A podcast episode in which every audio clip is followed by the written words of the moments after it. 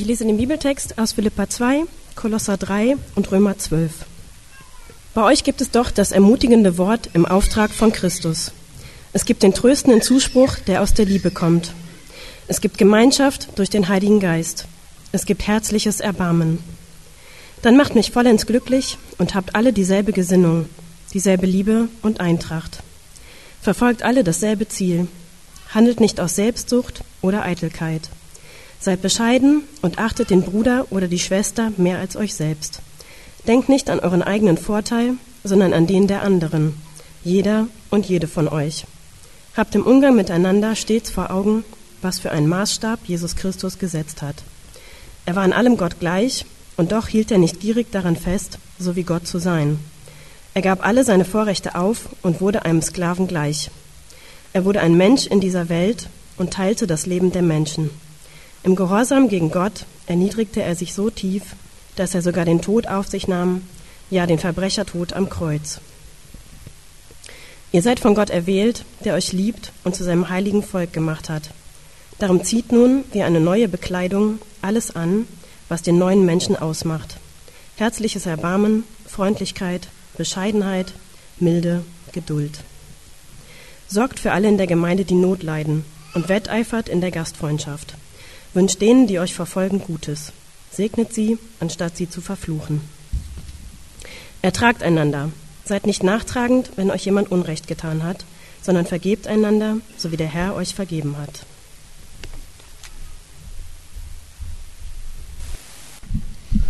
Ich bete noch vor der Predigt. Vielen Dank, lieber Vater, dass wir uns jetzt mit äh, deinem Wort beschäftigen können und mit ähm, dem Thema Gemeinde und Gemeinschaft. Und ich bitte dich, dass du jedem Einzelnen von uns äh, die Dinge ins Herz rutschen lässt, die dir selbst wichtig ist, äh, die dir selbst wichtig sind. Ähm, danke, dass du jeden Einzelnen ähm, in seiner Unterschiedlichkeit sehr ernst und wahrnimmst. Amen. Wie gesagt, sind wir mitten in einer Predigtserie äh, über unsere Visionen. Einerseits, was sind unsere Aufträge, warum sind wir hier, aber auch, wo soll es hingehen? Und ähm, heute geht es eben um das Thema Gemeinschaft. Wir sind ähm, also hier, um Gottes Perspektive für unser Miteinander äh, zu lernen. Und ich möchte euch gerne etwas darüber erzählen, wie dieses Miteinander aussehen kann. Ich könnte auch sagen, wie dieses Miteinander aussehen soll, weil es Gottes Wille für uns ist, aber ich möchte lieber sagen, wie es aussehen kann, denn es ist eine, eine wunderschöne Vision, äh, die wir so, ähm, also wo wir hingehen können. Äh, wir haben schon so, so viel erlebt und so auch Bewegendes gerade gehört, eben, eben gerade von den Leuten. Ähm, aber ich möchte euch ja mitnehmen in diese Vision der Zukunft, wie ja, wunderschön unser Miteinander sein kann in den verschiedensten so Beziehungsnetzwerken, in denen wir so stehen, wenn wir von Jesus lernen.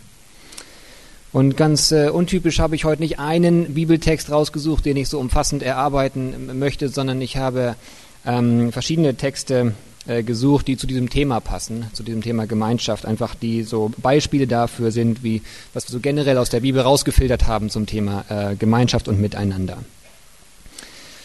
Es geht um Großzügigkeit, es geht um Herzlichkeit und es geht drittens um Offenheit. Zuerst was äh, zu Großzügigkeit. Den Punkt, der Punkt wird etwas äh, ausführlicher. Ich denke, der Begriff Großzügigkeit, der hat verschiedene Nuancen, doch generell ähm, verstehe ich darunter, dass mehr passiert als erwartet.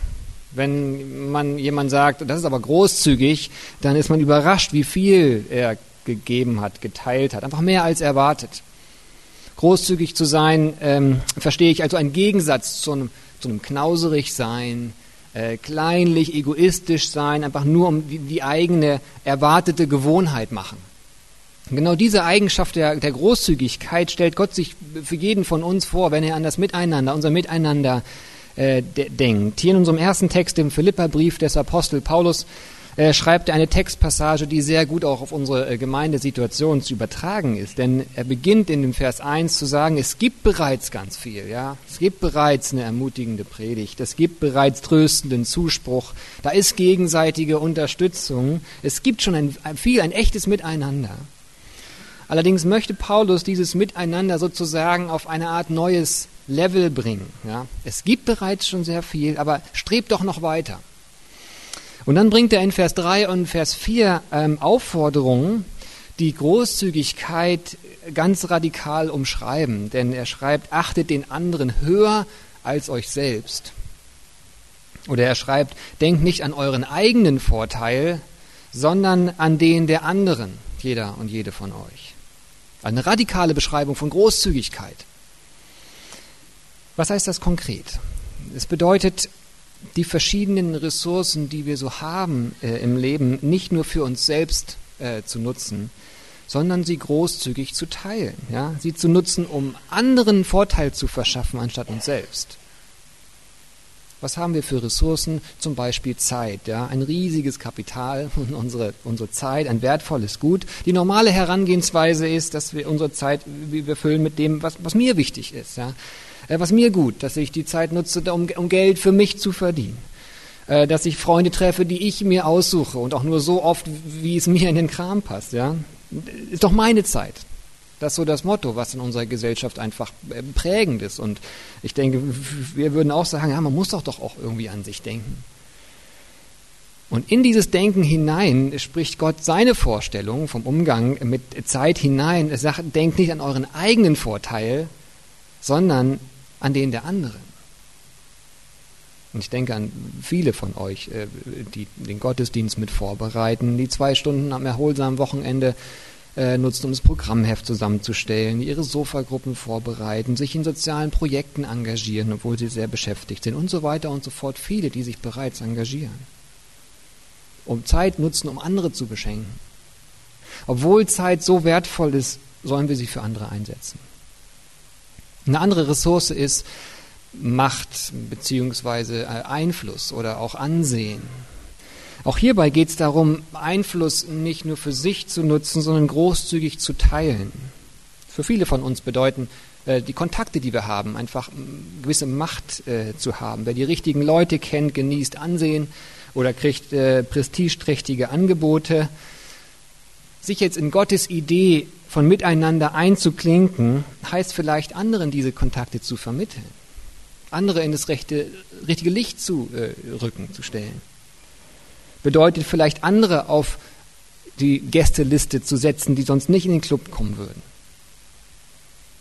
Macht hat man auch immer dann, wenn man irgendwie dem anderen überlegen ist, ja, weil man mehr Erfahrung hat, weil man besser ausgebildet ist, einfach weil man sich selbstbewusster fühlt in der Situation. In Gottes Idee für unser Miteinander wird das im Prinzip umgewandelt, indem man vielleicht Schwächen, zu, äh, Schwächen zugibt. Und auf einmal sucht man den Vorteil des anderen, um ihm Macht über sich zu geben. Seht ihr, was dahinter steckt? Wenn wir nach Gottes Willen fragen, dann kommt nicht nur seid nett zueinander und gebt ein bisschen ein paar Spenden, ein bisschen Almosen. Nein, es ist nicht weniger als ein kompletter Paradigmenwechsel. Ja, es ist ein, ein völlig anderes Lebensmuster als das, was wir täglich vorgelebt bekommen und auch ein völlig anderes Muster, als, als wir automatisch machen wollen, denn es ist oft nicht der einfachste Weg. Den anderen höher zu achten als sich selbst ist nicht weniger als ein, ein Wechsel in ein grundlegendes Lebensparadigmas ja, von jedem von uns. Also, wir haben die Ressource Zeit, es ging um Macht und Einfluss. Wenn wir das nicht nur für uns nutzen, diese Dinge, sondern großzügig mit anderen teilen, dann wird unsere Stadt, unsere Umgebung ein wirklich schönerer Ort.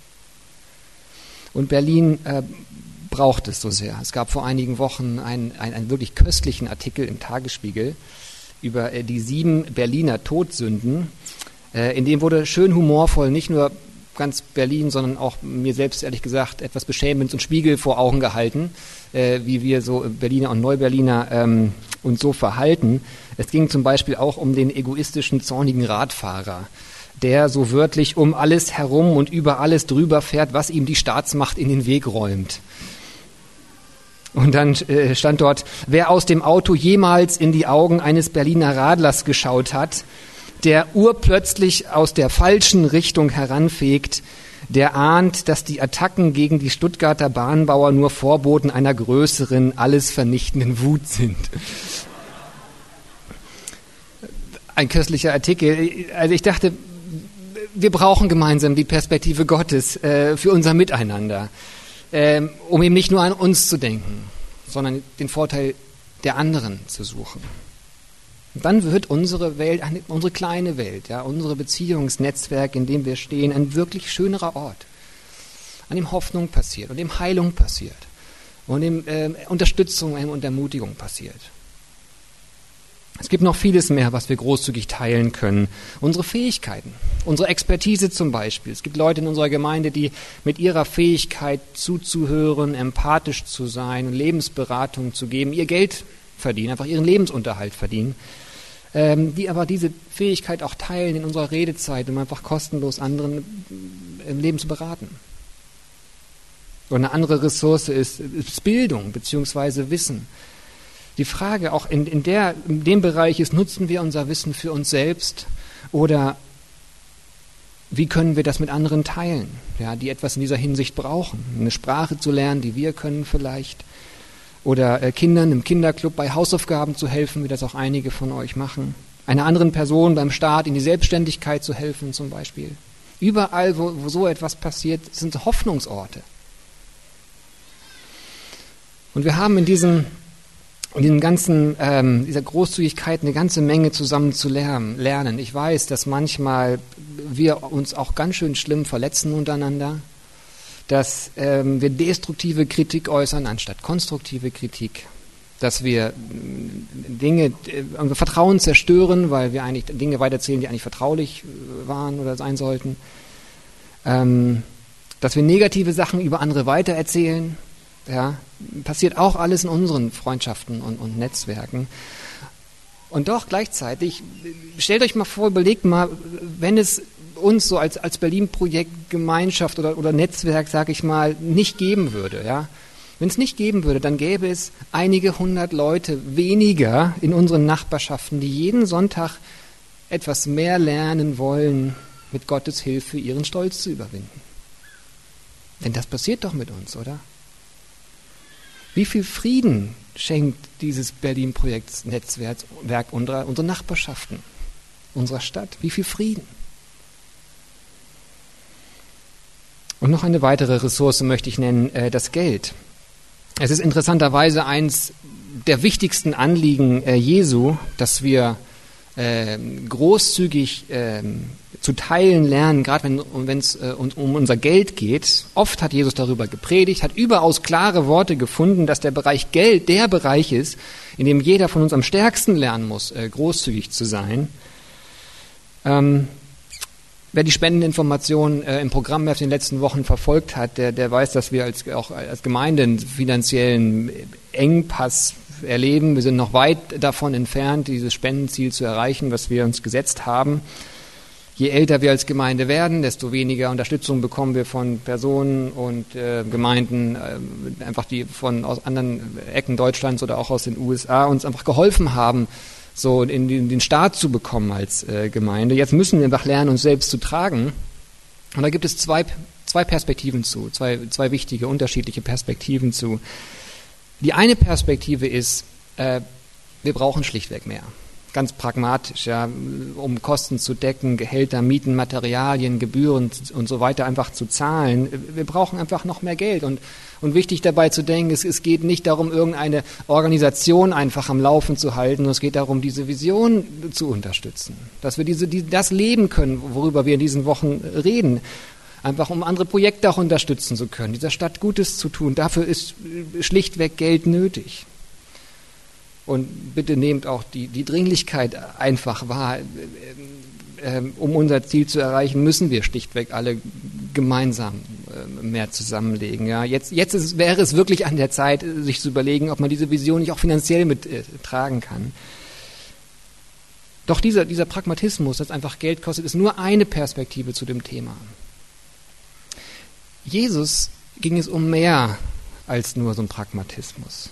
Und das müssen wir gemeinsam auch von Jesus mehr lernen als Gemeinde und als Einzelne.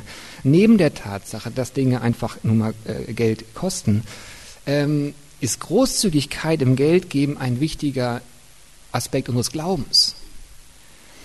Wir müssen beides sehen, beides gehört irgendwie zusammen, aber es muss auch getrennt, getrennt voneinander verstanden werden. Es ist von, von Jesu Beschreibung her gesehen ein ganz wichtiger Teil unserer Beziehung zu ihm. Warum?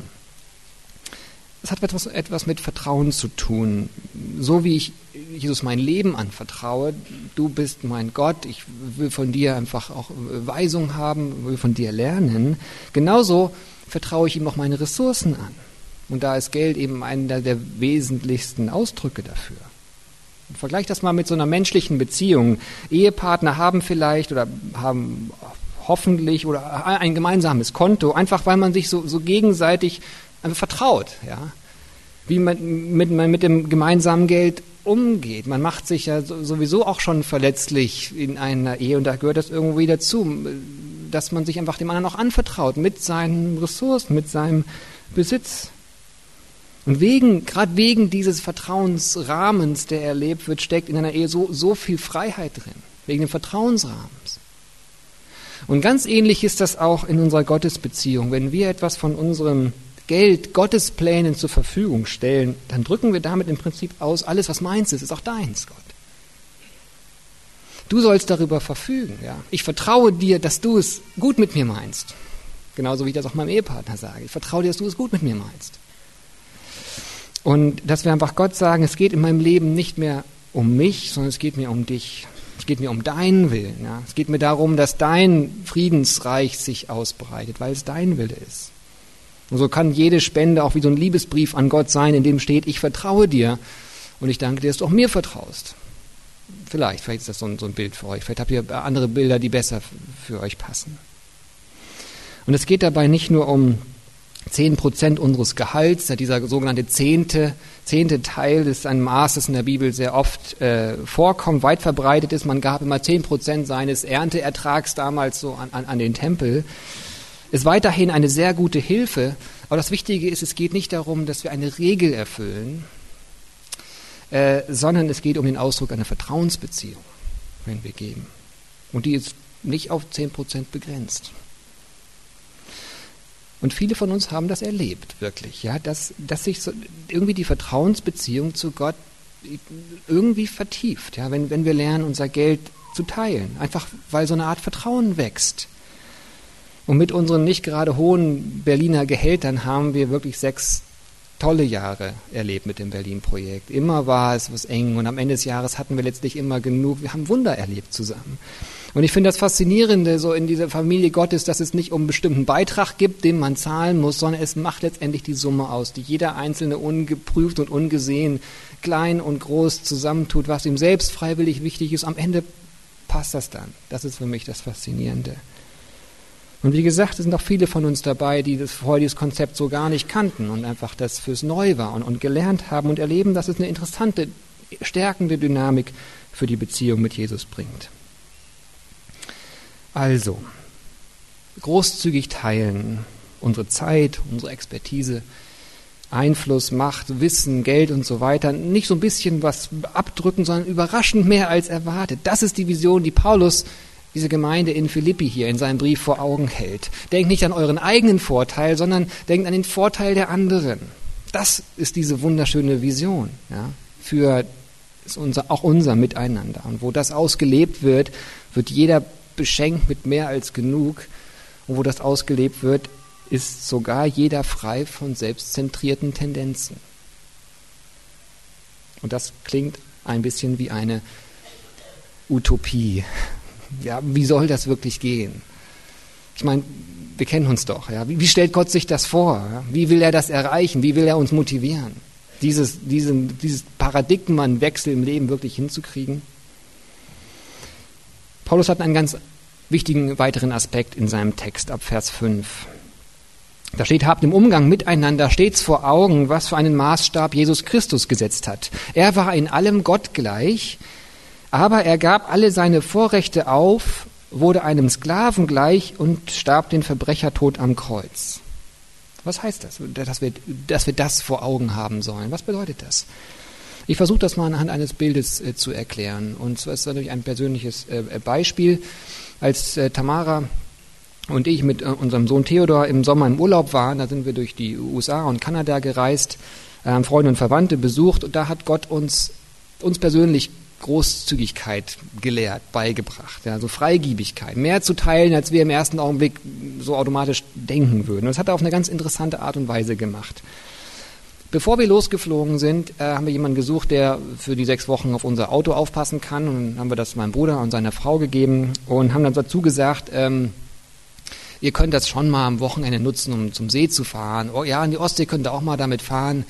Aber wenn ihr weitere Strecken macht, längere Strecken, dann sagt uns doch Bescheid. Ist auch nicht das jüngste Auto mehr, einfach so, damit wir so Bescheid wissen. So, so ist eine Art.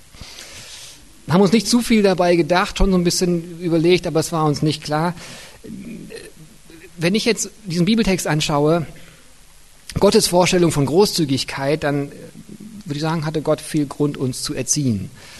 Äh, ich meine, denn das, was wir da gemacht haben, und ich rede da nur über meine, unsere Situation, ich rede nicht darüber, wie jeder mit seinem Auto umzugehen hat, ähm, sondern was wir da gemacht haben, war für unsere Situation knauserig, selbstbezogen, fast schon undankbar. Ich meine, wir hatten diese unglaubliche Reise vor uns, die wir machen könnten, diese Möglichkeit und sagen der Familie, fahr bitte nicht so weit mit dem Auto. Was macht Gott in so einem Fall, um uns die Augen zu öffnen? Eine Möglichkeit wäre doch gewesen, dass er uns so ganz zufällig in einen ganz äh, Gottesdienst, amerikanischen Gottesdienst äh, geführt hätte, wo so ein ganz lautstarker Prediger eine Finanzpredigt hält und sagt, Großzügigkeit, so. Eine andere Möglichkeit wäre vielleicht gewesen, dass wir unser Portemonnaie verlieren. Vielleicht kennt ihr diesen Gedanken, wenn man sein Geld verloren hat oder so, oh nein, was will Gott mir vielleicht damit irgendwas sagen? Habe ich was falsch gemacht oder so? So wären doch eigentlich naheliegende Dinge für Gottes Erziehungsmaßnahmen gewesen, oder? Er, er hat nichts von beiden getan, sondern Folgendes. Und ich weiß auch nicht genau, was er daran getan hat. Auf jeden Fall ist er ein wirklich ein perfektes Bild dafür, wie Gott uns erzieht. Folgendes. Als meine Tante äh, gehört hat, wie, dass wir etwas mehr zahlen mussten für den Mietwagen, hat sie uns erstmal 200 Dollar geschenkt. Drei Tage später habe ich unser Auto in New York falsch geparkt, es wurde abgeschleppt. Und der Freund, bei dem wir übernachtet haben, bestand darauf, die 185 Dollar Abschleppgebühren zu zahlen. Äh, drei Tage später waren wir einem anderen Freund, der doch bat, dass er diese Kosten für unser Fluggepäck zahlen können. 80 Dollar hat er bezahlt. Dann waren wir bei Tamaras Verwandten, die uns ihr Auto gegeben haben, um hunderte Meilen damit zu fahren. Zwischendurch aufgetankt nochmal, ohne dass wir es wollten. Ähm, und dann bei unserer letzten Station in Toronto wollten wir uns eigentlich einen Mietwagen nehmen.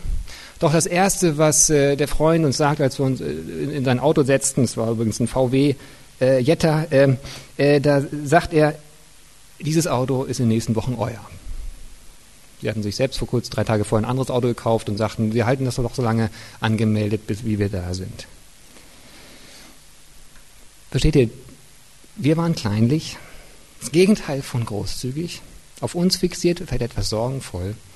Und was macht Gott, um uns die Augen zu öffnen? Droht er uns? Nimmt er uns vielleicht was weg? Nein, er beschüttet uns mit Geld. Was krass ist, auch wenn wir schon dabei geflasht und, und dankbar waren, diesen Zusammenhang habe ich sogar erst im Nachhinein verstanden. Wie gesagt, keine Abhandlung darüber, was Gott genau im Alltag macht, aber es ist das perfekte Bild dafür, wie Gott uns knauserige Leute motivieren will, für seine Vision des Zusammenlebens. Damit wir ein Miteinander erleben, das nicht geprägt ist von der Fixierung auf uns selbst, nicht mal davon, dass wir gerade so zehn Prozent irgendwie geben von dem, was Gott uns äh, Verfügung gibt, so, sondern um wirklich eine Bereitschaft zu bekommen und eine Freude darin zu erleben, großzügig zu werden, hat Jesus Christus uns beschüttet mit seiner Liebe, beschüttet damit, dass er diesen Weg in die Sklaverei gegangen ist, wie es in diesem Text steht, in menschliche Gebundenheit. Er hat uns beschüttet mit seiner Bereitschaft, ähm, für uns zu sterben, ja sogar den Verbrechertod am Kreuz. Er beschüttet uns mit seiner Hingabe, mit seiner Begeisterung über uns, mit seinem Vertrauen in uns, mit seiner Vergebung für all unsere Kleinlichkeiten. Das ist es, was Paulus hier den Philippern vor Augen malt. Seht diese Liebe Gottes, habt das vor Augen, wenn ihr über den Umgang miteinander nachdenkt. er beschüttet euch mit seiner Liebe. Und wenn ihr das tiefer entdeckt, ich denke, wenn wir das tiefer entdecken, dann entsteht einfach eine Freude darin, großzügig zu werden. Also so viel mal zum Thema Großzügigkeit. Wir leben Gottes Vision für das Berlin-Projekt, wenn wir lernen, großzügig zu werden. Äh, wie gesagt, war das ein ausführlicher Punkt. Ich habe noch zwei weitere Punkte, die viel kürzer werden, aber die noch wichtige Aspekte auch für dieses Miteinander in der Gemeinde hinzufügen. Das zweite, Herzlichkeit. Für viele von uns ist das Berlin-Projekt so eine Art Heimat geworden, ja, also eine Art, bei dem man sich so zu Hause irgendwie fühlt. Man kann viel mehr man selbst sein als sonst im täglichen Leben. Man kommt innerlich etwas mehr zur Ruhe. Man erlebt so eine Art Neuausrichtung im Denken, eben das, was man in der Heimat erlebt. Wie so ein Anker, den man in unserem schnellen, bunten, beschäftigten Leben so auswirft und auftanken kann. Ich denke, das liegt daran, dass wir gemeinsam versuchen, das zu leben, was Paulus hier im zweiten Text an die Gemeinde in Kolosse schreibt. Wenn ihr zu Gott gehört, schreibt er da im Prinzip, dann lernt die Eigenschaften, die Gott euch auch beibringen will, nämlich herzliches Erbarmen, Freundlichkeit, Bescheidenheit, Milde, Geduld. Diese Herzlichkeit soll beim Berlin-Projekt auf zwei verschiedenen Ebenen erlebt werden, auf zwei verschiedenen Ebenen. Die erste Ebene, das erste ist die etwas anonymere Gottesdienstgemeinschaft. Und die zweite Ebene, in der Beziehungen viel in, intensiver und viel näher gelebt werden können, sind dann Sofagruppen, Freundeskreise, Mitarbeitskreise und so weiter. Es gibt diese zwei verschiedenen Ebenen aufgrund der Herzlichkeit und äh, beide Ebenen sollen auch geprägt sein von Herzlichkeit. Ich denke, das zweite ist eindeutiger. Wir haben gerade gehört, was in der Sofagruppe passiert. Zu einer Sofagruppe gehören meistens sechs bis zwölf Leute. Man hat die Möglichkeit, eben sich kennenzulernen, auch sich zu vermissen, sich übereinander zu freuen. Und es gibt einfach den Raum, dass man sich auch in schwierigen Phasen unterstützt, füreinander betet, durchträgt einfach. Ganz ähnlich kann das in Freundschaften passieren, so wie das Michael vorhin jetzt erzählt hat. Ähm, ich weiß von Leuten, die sich im, im Rahmen von Berlin-Projekt so kennengelernt haben, gute Freunde geworden sind, ein echtes Vertrauen gewachsen ist und dann einfach so eine Basis da ist, auch so in Beziehungsfragen einander zu stärken und füreinander einfach da zu sein. Und manche erleben das auch in Mitarbeitskreisen. Wenn sich die Musiker zum Beispiel treffen, dann geht es nicht nur rein businessmäßig um Musik, äh, sondern auch um Persönliches so. Es gibt verschiedene solcher Begegnungs- und Kennenlernmöglichkeiten wie auch das Brunch heute nach dem, nach dem äh, Gottesdienst.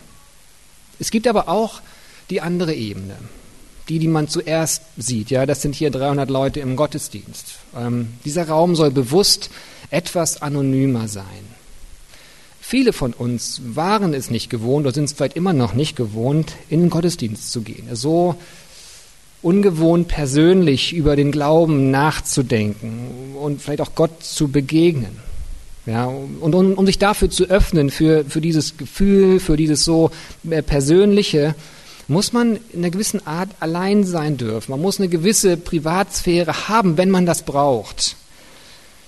Wenn dann jemand auf einen zukommt und sagt, na hallo, du bist aber heute zum ersten Mal da, oder? So Klammer auf, weil du so unsicher oder skeptisch aussiehst, Klammer zu, ist das nicht unbedingt herzlich sondern das nimmt einem die Freiheit, nimmt einem diesen Raum, dieses so komplexe, was man auch irgendwie erstmal so für sich sortieren muss, langsam entdecken zu können. Man muss vielleicht viel zu früh in Worte fassen, was man selbst noch gar nicht in Worte fassen kann. Man ist in einem Gottesdienst, das wissen vielleicht noch nicht mal die besten Freunde. Ja. Für Leute, die kleine christliche Gemeinschaften gewohnt sind, wirkt es vielleicht unherzlich, diese gewisse Anonymität. Dabei ist sie für viele genau das Gegenteil. Aber man kann das Ganze noch betra genauer betrachten. Ich glaube, wir, wir alle hier können in diesem Punkt ähm, herzlicher werden. Wer aufdringlich Leute anspricht, womöglich mit dem Denken, dass ja sowieso alle hier Christen sind und, und, und Kontakt suchen. Und wer so ganz von sich und seiner Freundlichkeit überzeugt ist, der sollte sich fragen, ob das wirklich der herzliche Weg ist.